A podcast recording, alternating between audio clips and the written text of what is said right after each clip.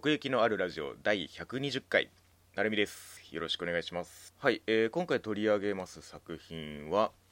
ロシアオ兵戦記。こちらでございますね。ロシアオ兵戦記。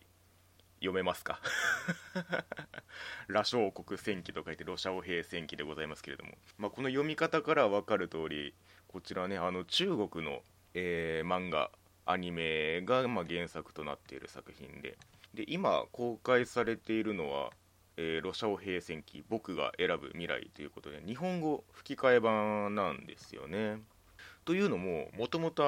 字幕版が去年2019年の、まあ、秋頃ですかねに公開されててでまあそれが、まあ、いわゆるそのミニシアター系で上映をされていてでまあそこでもこうじわじわとこう話題になってたんですけれどもそれがこう どんどんロングヒットになっていきついにこの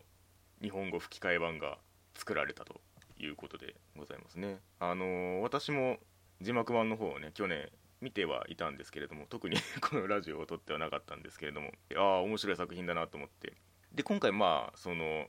改めて日本語吹き替え版っていうことでまあ音響もがっつりついてもうそれぞれにこう 我々にねあの馴染みのある声優さんが好きということで、まあ、ちょっとその何ていうかさらにこうぐっと表現が深くなった形で受け取れるようになったので、まあ、改めてこう見て今見てほしいなという作品でございましたね今回ね。ご紹介させていただければなと思います。でもともとまあその中国の方でもその徐々に火がついていったというかウェブアニメのまあ短編として公開されていって、まあ、それがこう話題になっていって劇場版にっていうだからもともとなんか超人気対策っていうよりはどちらかというとこうインディーアニメ的なね広がりがこう口コミでだんだん広がっていくみたいな感じがあって、うん、それもなんかこう見た人にこう確実に何かを 残していくっていうそういう作品かなという気がしておりますね。だからまああの日本以外、まあ、海外のアニメっていうと何でしょうね。その日本のアニメとはちょっとこう別の質感というかやっぱり別の出自文脈から生まれてきたものだなっていうのがまあ絵なりその作品のテイストなりでも感じることがあると思うんですけれどもロシアオ平戦記はねかなり普段我々が接してるアニメ漫画の感覚に近いんですよね。例えばまああのスパイダーバースとかだったらいわゆるその質感のすごいその 超作画感というかそのアート面での力の入れようみたいなところとかが感じられたりしますし去年のそのまあ2019年の秋頃に同じく公開されてたミニシアター系でいうとあのロングウェイノースっていう作品があったんですけれどもあれもやっぱり主線のない絵の感じとかキャラクターデザインとかって全くそのやっぱり日本のそれとは違うものっていう感覚がまあパッと見であるんですけれどもこの「ロシアオ平戦記」は割と絵がまあどっちかっていうと漫画に近いというかだからまあそのさっき言ったスパイダーバースとかみたいなその質感がめちゃめちゃすごいっていうそのなんでしょう日本でいうところのいわゆるその紙作画みたいなそういうことではないんですけれどもその辺をこうアニメ的な演出で全部こうカバーしてるみたいな感じがありますね。だから何て言うんでしょう。単純にこう動きを追求してる感じっていうかその実地にアニメの原点的な気持ちよさ があるなっていうこう動きがね随所に見られるんですよね。だからちょっとそのキャラクターの絵の感じとのギャップを受けるというかバトルシーンなんかがねあるんですけれどもあそこでこんな動きするんだっていうそのスピードにねまずびっくりするっていう。なんかこうアニメでやったら気持ちいいだろうなっていうそういうセンスがね いきなり感じられるっていう。なんかまあそういうインディーアニメというかその個人制作感でいうといつかこのラジオでも取り上げようと思ってますけどあの浮さんが手がけた「あの先行ロール」っていうね作品なんかにもちょっと通じるところがあるなと思いながらうん、まあ、軽くあらすじをお話ししますとですねあの、まあ、妖精が主人公なんです。妖精がいる世界で、まあ、人間社会との共存を図りながら、まあ、今この現代の社会にも実は妖精がいるんだよっていう。で、まあ、主人公のロシアオ兵はまあ猫の妖精なんですけれどもこれがまあその住んでた森をあの人間のこの開発によってね追われることになってまあこうなんだろう人間へのこう恨みみたいなのを持ちながらその妖精と人間っていう関わりを見ていくっていう、まあ、そういう話なんですよね。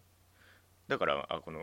妖精とこう人間の違う種族の共存みたいなものもこうテーマとして一個中心にバチッとこう来るっていうのがねタイミングもいいなっていうこの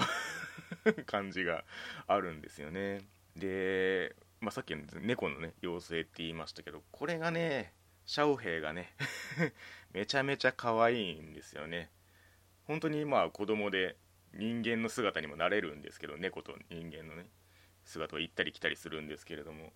このちんまい感じでこうめちゃめちゃに動くっていうのがねまた一ついいポイントですね。だからなんかこうリアクションとかなんでしょうその間に挟まるちょっとしたシーンとかでこうデフォルメ的な表現が挟まるんですけれどもそこもなんかこうイラスト的であったりまあ、漫画的であったりっていう表情のデフォルメ感とか、まあ、それも結構その我々のこの漫画の感覚に近いっていう感じがあってね。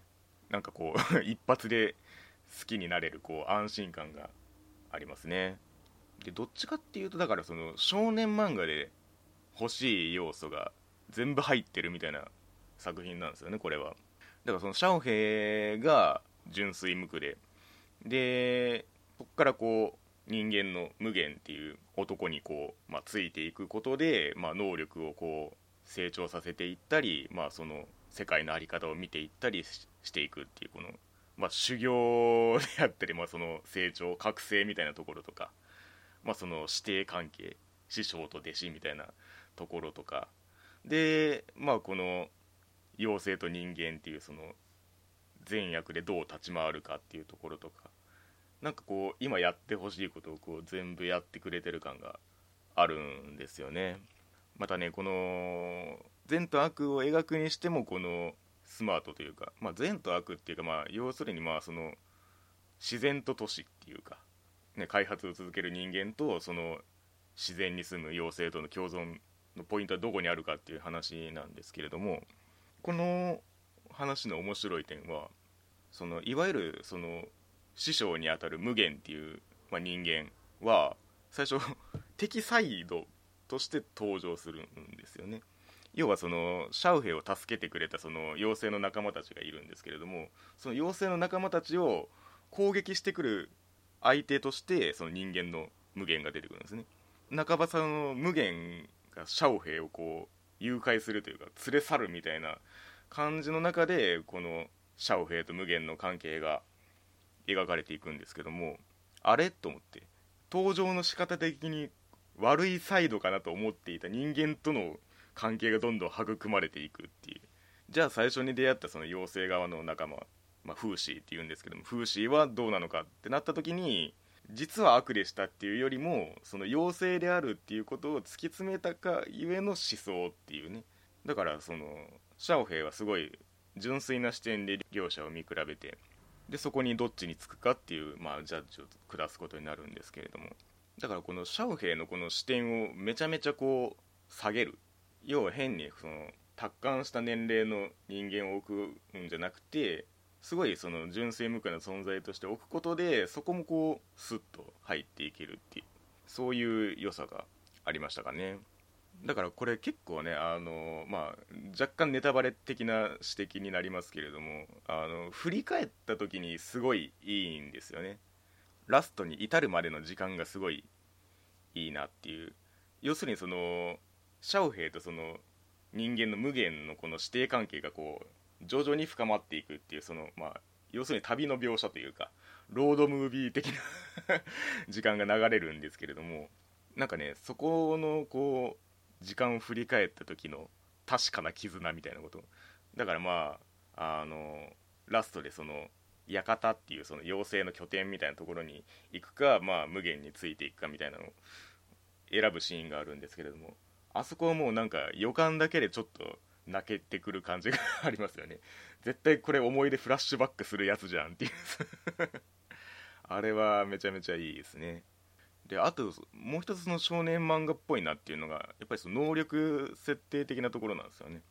妖精は結構その特殊な力を持ってたりするんですけれども。でまあシャオヘイが特別その他にはない力を持っていて、まあ、狙われるみたいなストーリーの流れがあるんですけれども。その辺のこのなんでしょうね。広がりを感じさせつつも説明不足にならない絶妙なラインがねこれがまたいいんですよね。なんかちょっとしか出てこないキャラクターとかもいるんですけれどもその位置取りがストンと落ちる感じというかまあ例えばその妖精側のその組織の感じとかもそうだしなんかねその辺りがこうちゃんと背景があるんだろうなっていう描き方をしているのでなんかその辺のその設定の広がり感というか、まあ、キャラクターの奥行きもそうだし、まあ、その能力バランスみたいな話もかなりあの設定として掘り下げて組まれてるなっていう感じがあるんですよね。だからそれを踏まえた上でのアクションシーンが図抜けてすごいんですよねこのアニメは。だから絵の表現としてめちゃめちゃすごいわけではないから完全にそのアニメとしての演出なんですよね。まあカメラの動きとかそのぼやかしたりブレさしたりとかの演出撮影効果とか。まああとはもうその割の細かさですよね。もうスピードをガンガン上げていくっていう。だからなんなんていうかね その脳が認識できる速度の一個上で進む感じがするんですよね。ギリギリ追いつけないスピードで進むっていうか。それがすごいんですよね。一個一個認識させる気がないっていうかね。うん。だから結構その能力的に規模のでかい表現も出てきますけれどもそれも一個一個のその動きとしての気持ちよさがあるっていうね、うん、そこもかなり見どころの一つですね。だからまあそのキービジュアルとかまあちょっとした映像なんかを見ると、まあ、最初の印象としては割とそのなんでしょうねほのぼのとしたというか優しい世界みたいな印象を受けるかもなとも思うんですけれどもちょっとね、まあ、そのテイストから受けるニュアンスも確かにあるんですけれども、まあ、そこを超えてのそのバトルアニメとしての ポテンシャルもかなりあるっていうねなかなか、まあ、これは確かに見たら誰かに話したくなるし、まあ、ロングヒットするよなっていう感じなんですよね。だからまあその要するにこちらその日本で培われたアニメ漫画みたいな文脈が中国側で完全に咀嚼された形で出てきてるっていうかただのコピーとか2番煎じとかでは完全にないんですよね。根っこの文化とかがやっぱりもう中国ベースになってるっていうかあのそっちのその世界観宗教観というか文化ベースがちゃんとそっちにあってこれが生まれてるっていう。だからね日本以外の国からとうとうこのテイストが出てきてしまったかみたいなね気もしておりますね。なんかねあのマイキのそのアニメをチェックしてるとちょこちょこその他の国のというか、まあ、中国韓国系のやつとかも入ってきたりしてますけれども、まあ、これも一個そのなんでしょうね指標としては一個でかいものがぶち上げられたなというような気がしておりますね。まああの設定のねあの広がりを感じさせると言いましたけれどもなんか話のストーリーライン的に言うとどうやらあの前日譚に当たるらしいんですね。そのウェブでもともと公開されてた短編とかの。だから、まあ、こっから先にそのシャオヘイと無限の物語がまだまだどんどん続いていくみたいなね。なんだそれってそれ見たすぎるでしょそれっていう。まあねそういうなんかその続きが作られてするかどうかわからないですけれども。まあそれは置いといてもねあのこの、まあ、ロシアオ兵戦記っていうこの言葉の響きからなんかよくわかんないなってあの思っている人はねあのぜひ一度見てほしいなという作品でございますね。だからそのミニシアターで見た時よりもやっぱり音楽の印象とかもガンとこう場面にバチッとこうはまる形で聞こえてきたりもしたのでやっぱりああこのちゃんと映画館用に調整されたもので見るとまた違うなっていうところもあったので、ね、字幕版しか見てないっていう人もこれはもう一回見る価値が全然あるなと思いますね。はいというわけで、えー、奥行きのあるラジオ第120回ロシアオ平戦記のおお話でございましたありがとうございました